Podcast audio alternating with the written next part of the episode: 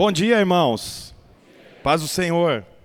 Amém. Obrigado aos irmãos da banda, uma bênção. Hoje eu vou falar, ou melhor, vou continuar falando o que eu falei na semana passada. Esse, os próximos domingos, nós vamos estar pregando sobre o livro de Tiago. Na Bíblia tem três Tiagos. Um foi discípulo de Jesus, o outro é um outro Tiago que tem um pouco menos de notoriedade na Bíblia, e o terceiro Tiago é o Tiago que escreveu o livro de Tiago, que está lá no finalzinho do Novo Testamento. Né? Antes de Pedro e de João vem Tiago. Esse Tiago que escreveu essa epístola, né? Epístola, para quem não, não sabe, significa carta. Portanto, é uma carta escrita e o autor dessa carta se chama Tiago.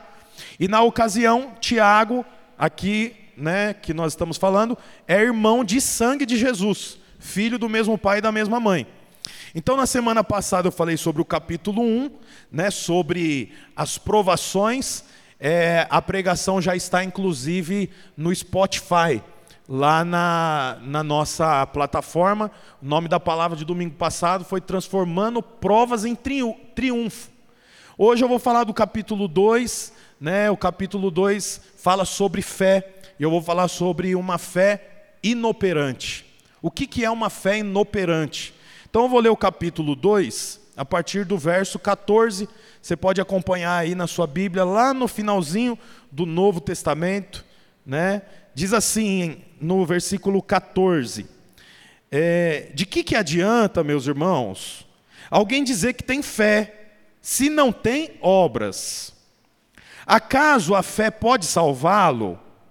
Se um irmão ou irmã estiver necessitando de roupa ou de alimento de cada dia, e um de vocês lhe disser, vá em paz, é, aqueça-se alimente-se até satisfazer-se, sem porém dar-lhe nada, de que, que adianta isso? Assim também a fé, por si só, se não for acompanhada de obras, está morta.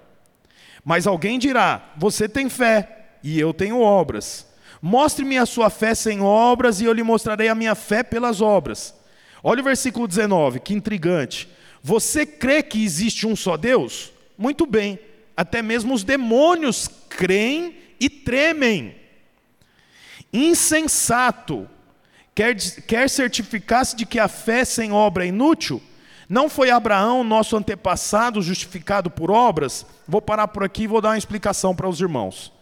Aqui, esse texto, do versículo 14 até o final do capítulo 2, que é o versículo 26, ele vai falar sobre é, três patamares de fé. O primeiro patamar de fé é o que eu acabei de ler aqui.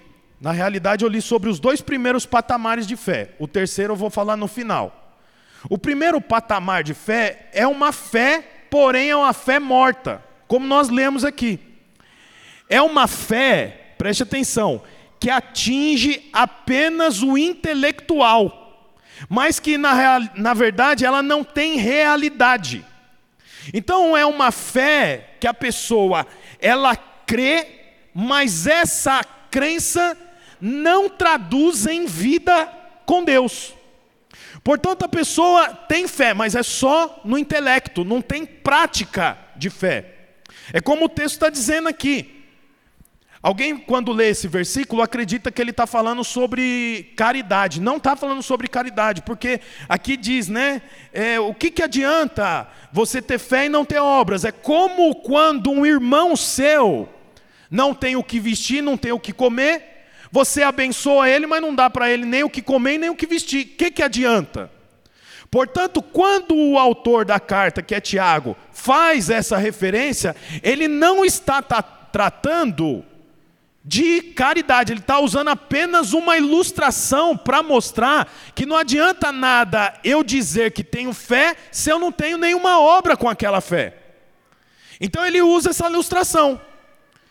Como eu disse, algumas pessoas, ao ler esse texto, não se atenta à questão da fé e se atenta à questão das obras. Então, é a pessoa lê isso e fala: tá vendo? A igreja deveria ser mais assistencialista.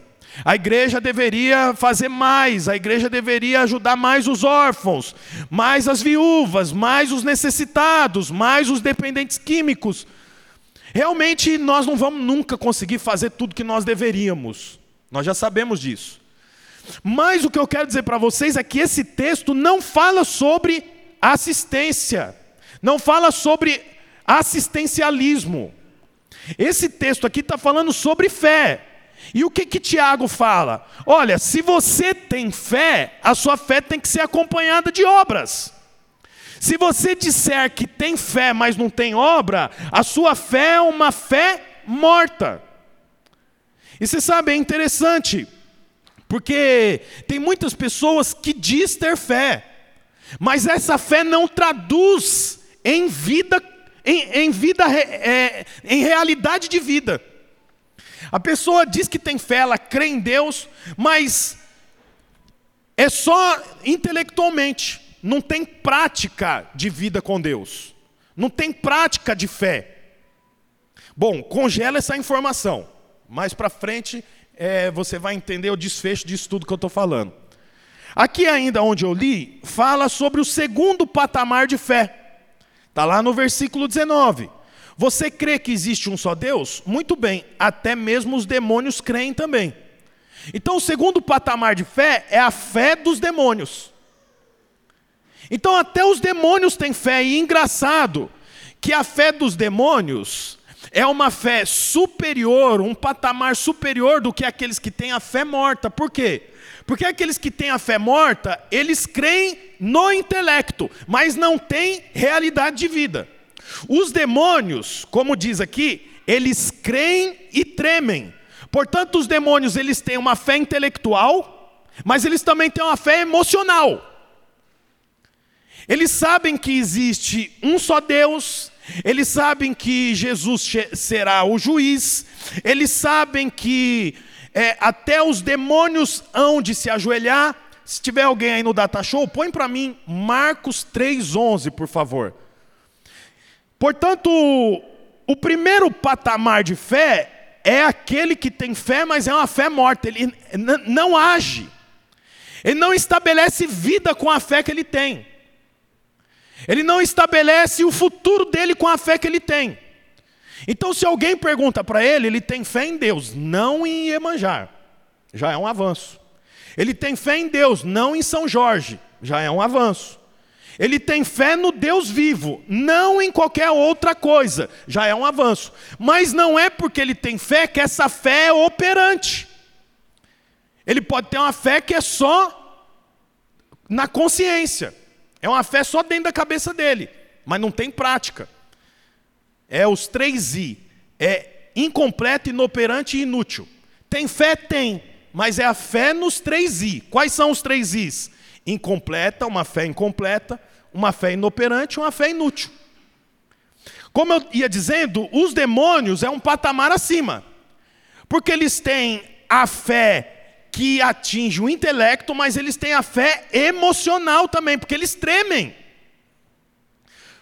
Lá no livro de Marcos, no capítulo 3, versículo 11, diz: Sempre que os espíritos imundos o viam, prostravam-se diante dele e gritavam: Tu és o filho de Deus! Gritavam. Quem que fazia isso, irmãos? Os demônios. Isso aqui é uma expressão de fé. Mas não é porque eles tinham fé que eles deixaram de ser demônio, não é engraçado isso? Põe para mim também Lucas 8, versículo 30 e 31. Veja bem, quando eu digo isso, não quero dar um nó na sua cabeça, não. Na verdade, é, as pregações são assim: no começo você dá um nó, depois você desata o nó. Então agora você está, mas peraí, como é que é isso? Daqui a pouco eu vou desatar o nó. Lá em Lucas 8,30 diz assim: ó, Jesus lhe perguntou: qual é seu nome? Legião, respondeu ele, porque muitos demônios haviam entrado nele. Versículo 31. E imploravam-lhe que não os mandasse para o abismo. Então você vê que os demônios creem que existe um lugar de penitência eterna. Eles sabem disso. Tem muita gente que não crê, tem muita gente que diz que o inferno é aqui, não é? É que é um baita engano. partindo do princípio do ar-condicionado, né? Como é que aqui é um inferno se tem ar-condicionado tão gostoso? Então os demônios, eles sabem que existe um Deus, eles se pro, prostram diante desse Deus, eles dizem: Esse é o Filho de Deus. Eles pedem para o Senhor, mostrando aqui que eles sabem que existe um lugar de penitência eterna, portanto, eles acreditam, eles creem que tem o um inferno, eles sabem que Jesus hoje está no trono da graça, mas que lá na frente ele vai sentar no trono do juízo e ele será o juiz, eles sabem disso tudo. Portanto, há demônios que creem mais no Senhor do que muitas pessoas. Não é chocante saber disso? Bom, então, qual que é o terceiro patamar de fé? O terceiro patamar de fé está lá no versículo 20. Acompanha lá, por favor, no versículo 20. Diz assim: Insensatos, quer certificar-se de que a fé sem obras é inútil? Não foi Abraão, vamos falar junto esse nome? Um, dois, três e. Abraão, nosso antepassado, justificado por obras, quando ofereceu seu filho Isaque sobre o altar, você pode ver que tanto a fé como as obras estavam atuando juntas. E a fé foi aperfeiçoada pelas obras. Cumpriu-se assim a escritura que diz: Abraão creu em Deus, isso lhe foi acreditado como justiça. E ele foi chamado amigo de Deus. Vejam que uma pessoa é justificada por obras e não apenas pela fé. Ixi, agora, hein? Que nó. Versículo 25. Caso semelhante é o de Raabe, a prostituta. Vamos falar junto, Raabe, um, dois, três e. Não foi ela justificada pelas obras quando acolheu os espias e os fez sair por outro caminho? Assim como o corpo sem o espírito está morto, também a fé sem obras está morta. Então, como eu disse, nós temos três patamares de fé. O primeiro patamar de fé é a fé morta. Tem fé? Tem, mas ela não age. É inoperante, é incompleta e é inútil. A pessoa sabe que existe um Deus, a pessoa sabe que o Senhor é poderoso, a pessoa sabe que o Senhor tem poder, mas ela sabe aqui, ela não sabe no espírito, ela não tem experiência prática. Ontem eu estava num casamento, estava conversando com um futuro pai, né? E daí eu estava dizendo para ele assim: Ó, oh, vou, vou dar duas dicas para você. Primeira dica: dorme o máximo que você puder, porque depois você não vai mais poder dormir, né? E segundo, é, enquanto dá, viaja, porque depois você também não vai mais poder viajar. Aí quando você for viajar, você tem que perguntar: tem piscina de água quente? Tem espaço kids? É uma chatice. Então aproveita. Aí ele falava assim para mim: não, eu sei, eu sei, eu sei, mas não sabe. Porque eu também dizia isso quando as pessoas falavam para mim, eu sei, não, eu sei, eu sei. Mas não sabe, só sabe quando vem o filho, não é? E às vezes quando vem o filho ainda não. É só no terceiro, que nem eu tive que ter o terceiro para mim acreditar.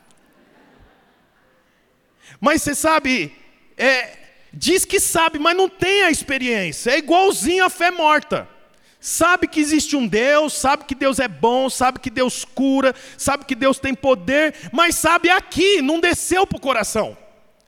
Sabe que Deus restabelece família, que Deus muda a realidade financeira, que Deus liberta de, da dependência química, mas sabe aqui, não desceu para o coração. E quando é engraçado que a pessoa que tem fé, mas é uma fé inútil, inoperante, incompleta, quando a coisa acontece, a pessoa não tem fé nem para acreditar que foi Deus que fez, ela acredita que foi o acaso. Não ia acontecer, tinha que ser assim. Por quê? Porque não tem fé. Ou melhor, tem fé, mas é uma fé morta. Tem o segundo, a fé dos demônios, que é um patamar acima. Mas tem a fé salvadora, que é essa fé que eu acabei de falar aqui.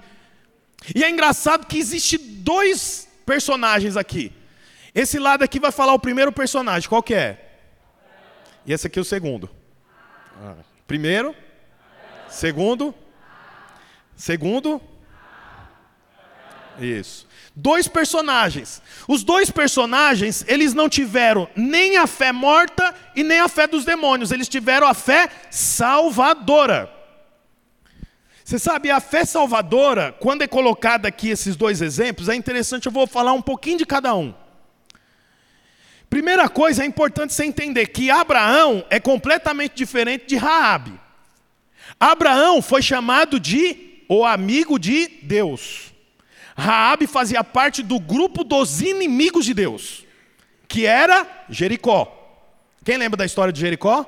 Jericó era uma cidade murada, fortificada, e todo mundo que morava dentro dessa cidade era inimigo de Deus. Tanto que todos os que moravam lá dentro morreram. Todos. Criança morreu, jovem morreu, casal morreu, mulher, idoso, morreram todos. Os animais morreram todos. Só ficou viva Raabe. Então você vê, Abraão era amigo de Deus e Raabe, inimiga de Deus. Você vê, Abraão era piedoso. E Raabe, prostituta. Prostituta, irmãos. Você vê que interessante. O Senhor usa algumas, alguns personagens bíblicos que é só para chocar a gente. Porque ela não podia ser uma mulher inimiga de Deus costureira. Chocaria muito menos, não chocaria menos? Era inimiga de Deus, mas trabalhava com. É, é, ó, como é que chama aqueles negócios de. Artesanato. Agora, a inimiga de Deus e prostituta, mulher, vendia o corpo. Ela tinha um motel, ela tinha um bordel. Você vê que, que diferença.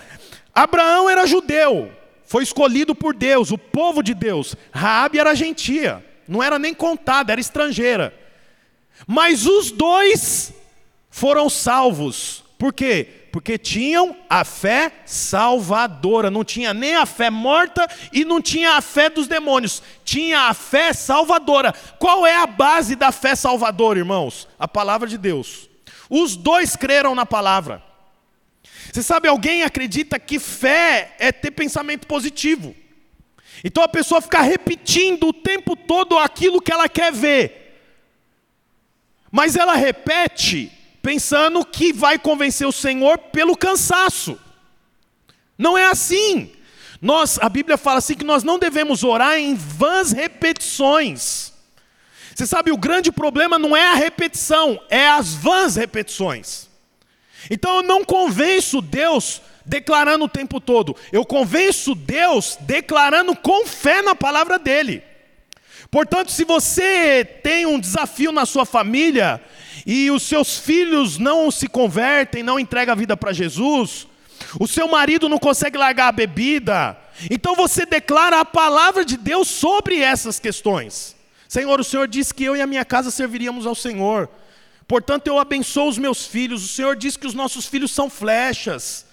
E em nome de Jesus eu declaro que o meu filho é uma flecha nas mãos do arqueiro que é o Senhor. Eu vou declarando a palavra, por quê? Porque a minha fé não é nem morta nem a fé dos demônios. A minha fé é a fé salvadora. E a fé salvadora é aquela que está estabelecida na palavra.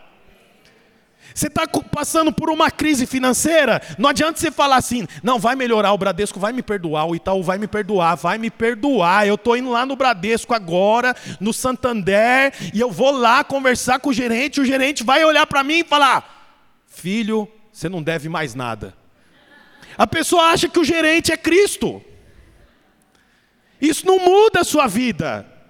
Portanto, você está com a crise financeira, primeiro lugar, Avalie a sua realidade. Você trabalha? Trabalho. Você administra bem? Administro bem. Você é generoso? Sou generoso. Se você tem essas três portas abertas, o Senhor vai fazer você prosperar. Ninguém prospera se não trabalha. Ninguém prospera financeiramente se não sabe administrar. Ninguém prospera financeiramente se não trabalhar, administrar e ser generoso. É o que a palavra diz. Então, se você tem isso, agora você declara: Senhor, eu declaro que o diabo não vai roubar o meu dinheiro. Como diz a palavra, eu não coloco o meu dinheiro num saquetel furado.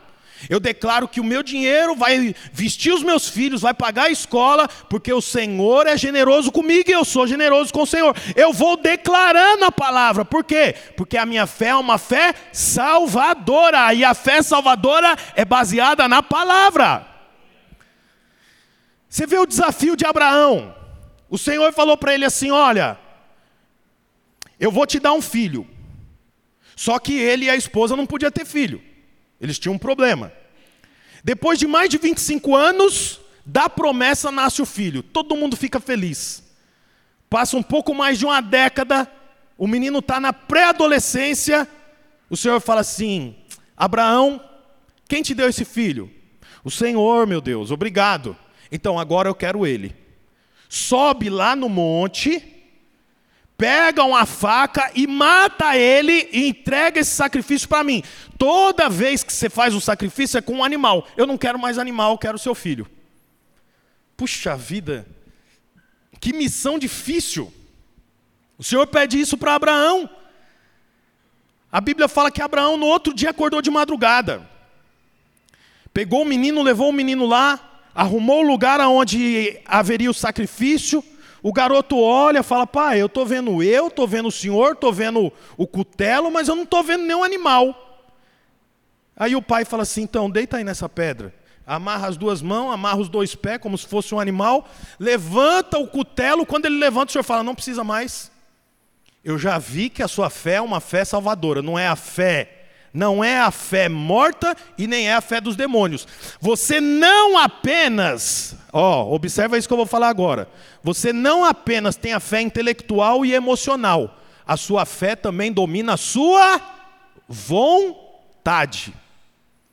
Você sabe, o terceiro patamar de fé é a fé que está no intelecto, porque eu preciso ter a fé aqui, é a fé que está no emocional, porque eu tremo quando eu, eu, eu, eu ouço falar do Senhor, eu tenho temor, mas o terceiro ponto que transforma a fé intelectual, a fé emocional na fé salvadora é a vontade. Portanto, a minha fé é salvadora porque ela domina a minha vontade.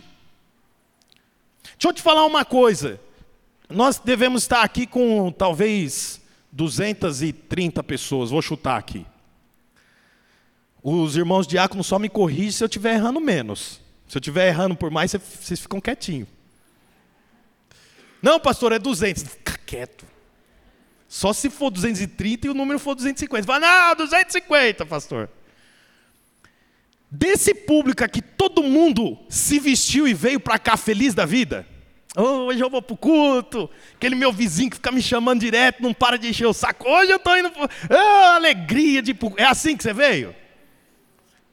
Eu acho que a maioria veio. Mas tem uns que falam: meu Deus do céu. Que coisa que tem que. Porque todo domingo tem que ir no culto. Vem com sono, deita no ombro do, da esposa. Eu lembro lá em Araucária, o grupo era pequenininho. Eram as 20 pessoas. E tinha um rapaz que ia no nosso culto, que quando dava uns 20 minutos de palavra, ele fazia assim na cadeira, ó.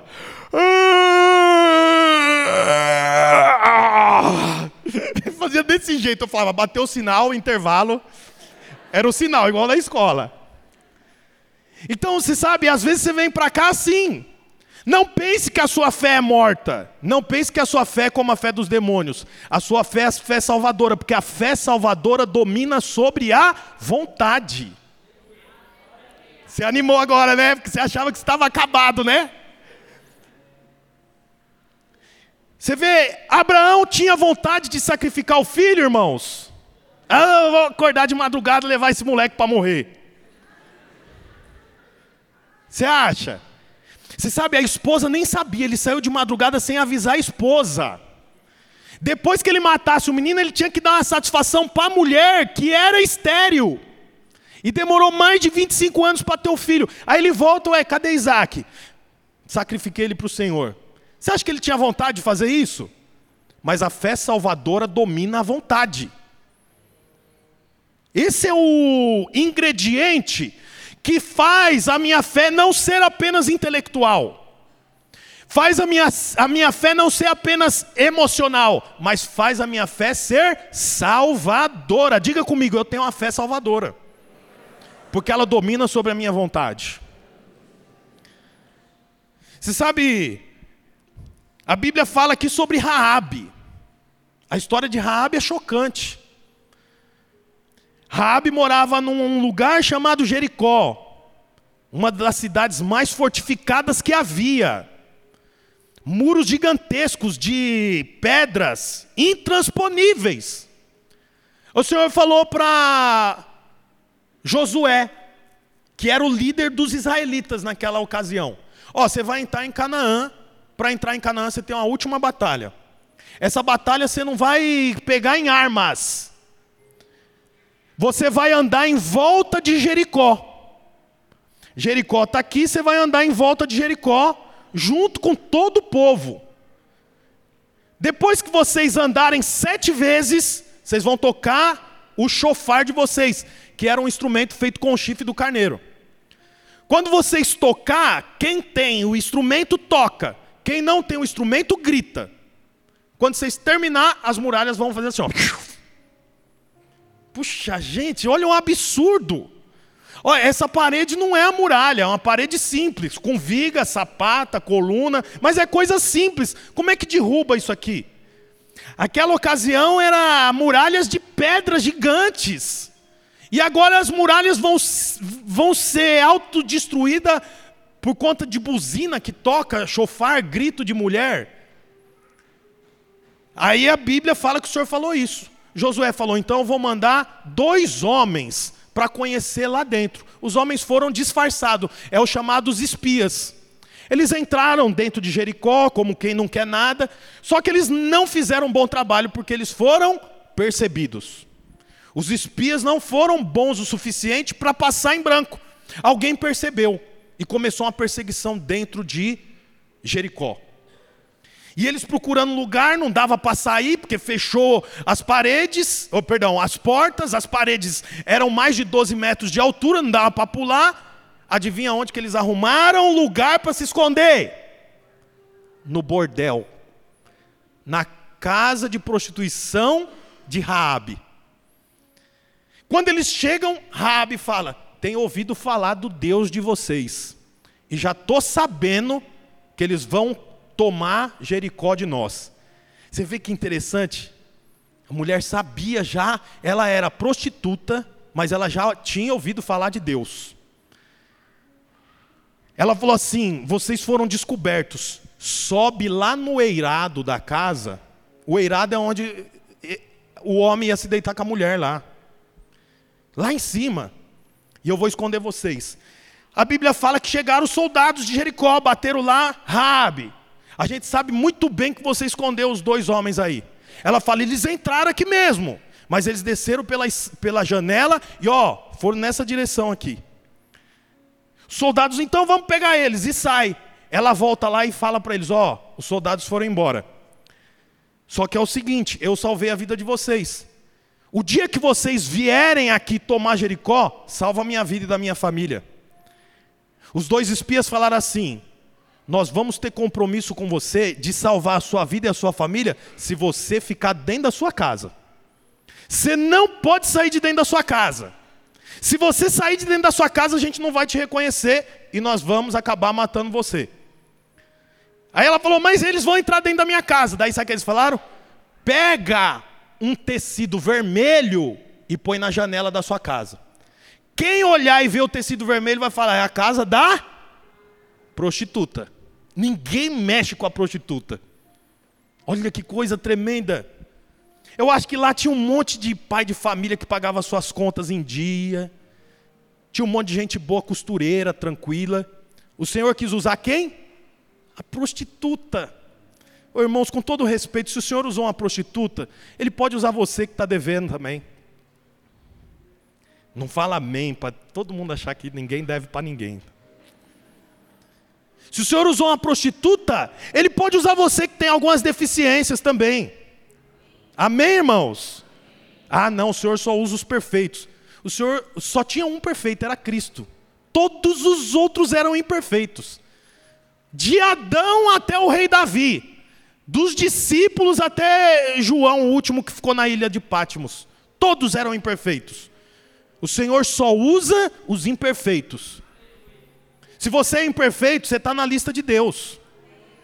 Não pense que você é imperfeito, o Senhor não vai te usar. É exatamente esse que o Senhor usa. O texto fala então que no dia da batalha eles tocam a buzina, grita e as muralhas caem. E quando as muralhas caem, já muita gente morre com as pedras passando por cima deles. Os que não morrem, os soldados entram e mata todos. Quem que não morreu? A prostituta e todo mundo que estava dentro da casa dela. Eu fico imaginando, e eu quero que você pense nessa cena junto comigo. Aquele cenário de guerra, muito pó, muita poeira, porque caiu, desmoronou. Aquele barulho de gente ofegante morrendo, os soldados israelitas com as suas lanças atentos para ver se tem alguma coisa se mexendo, e no meio, no meio de todo esse cenário, tem um sobrado de pé, e nesse sobrado tem um tecido vermelho balançando pelo vento.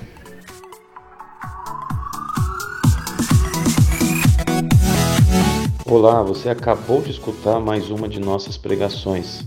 Eu quero aproveitar e te fazer um convite para que você venha aqui nos conhecer pessoalmente em um dos nossos cultos.